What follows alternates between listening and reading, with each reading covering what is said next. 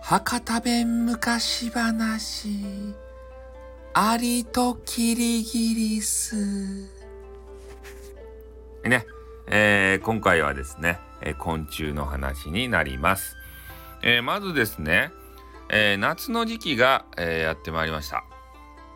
で夏の時期で言うと、え昆虫がですねこう食べるようななんか草とかねなんか花とかようわからんもの花粉とかさそういうのがいっぱいあるっちゃけどそういうのがブワーってね、えー、先溢れとって食べ物に困らんわけですたい。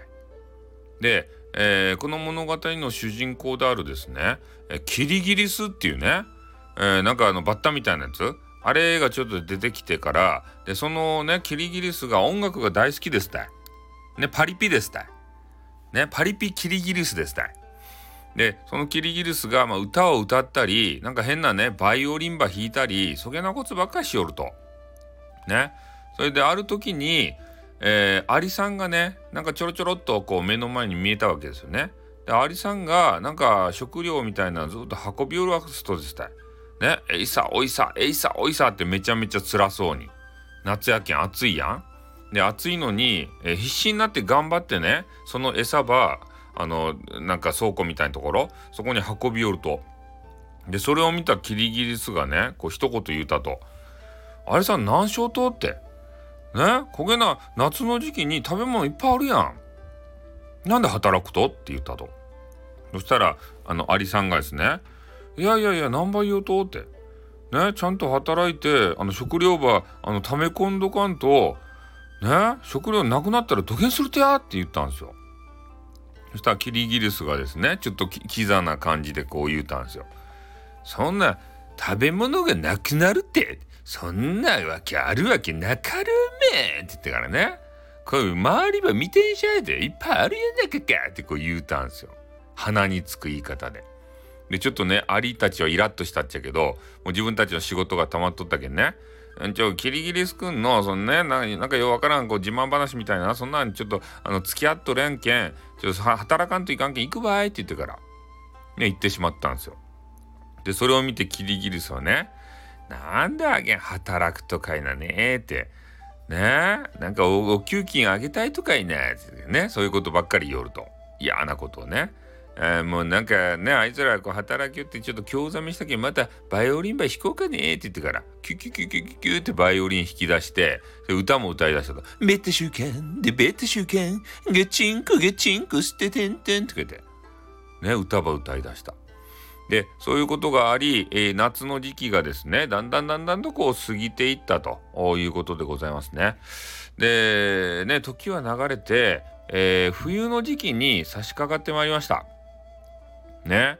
冬になったらこの夏の時期と違ってねえー、なんか草木がこうなんか枯れてからもう寂しい感じになって食べ物もどんどんどんどんね減っていったと。そしたら余裕ぶっこいとったね。このキリギリスさんがもう何も食べるもんがなくなってからくさで働いとらんけんね食料の蓄えもなかとですたい。お腹がグーってなったと。ねもうどげんしようかって。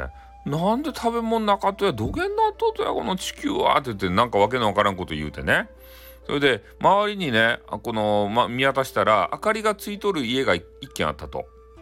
でちょっとあもうちょっとあそこにちょっと行ってみようかいなってねあ何があるかわからんけど行ってみようかいな明かりついとるけんね誰かおるやろうねって言ってから行ったと。そして窓からその、えー、家の中を眺めてみたんですよ。そしたら中からねこんな声が聞こえてきました。アリさんたちがいたんですね。アリさんたちは、いやー、今日の飯はうまかったね、これ。フォアグラバーあえて。ね、トリュフもあったやん、つってから。おで、ね、フォアグラ、やっぱうまかいっすね、と。トリュフよりもうまかっちゃないとや、ってなんかね、わけのわからんことこう言い出して。ね。いやでもねやっぱり、えー、俺が好きなのはあの海ツバメの巣やね。ってあれが最高やったよね。ってああれうまかよね。って揚げなもんまで取ってきとったとね。っつってから。ね夏の間にせっせせっせとアリさんはですね世界中の珍味を集めとったわけですよ。だからこのね冬の寒い時期もあったかいお部屋でね世界の珍味これを味わっておりました。でそれをね外から見ていた、えー、キリギリスさんはですねもうよだれが止まらんわけですたい。あー食べたかねって。ね海つまめのそば食べたかねって。ねあ今度はホイコーロバ食べよるばいとか外からずっと見よって。あ、北京ダックパリパリしてうまそうやね、皮がって言ってから。で、もう辛抱がたまらんくなったけんね、ドアはトントントンってノックしました。そしたら、アリさんたちが出てきました。あら、キリギリスさんや中ですかって。ね、なんかちょっとやつれとらんですか？土下したと？ってこう言ったんですよね。そしたらキリギリスさんが、いやーもう外に食べ物がなくてねーともう死にそうとてスタイって。で、外からちょっとね、見よったけど、もうめちゃめちゃうまそうなもんがあるやなかですかって。ちょっとでよかけん、分けてくれんかねってこう言うたんすよね。そしたらアリさんたちは顔を見合わせてね、えー、まあ、とりあえず家の中入りなせと。外は寒かけんねって言ってから。で、中に入ってもらったんですよ。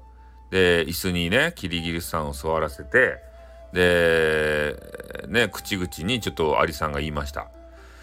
いやー、キリギリスくんって。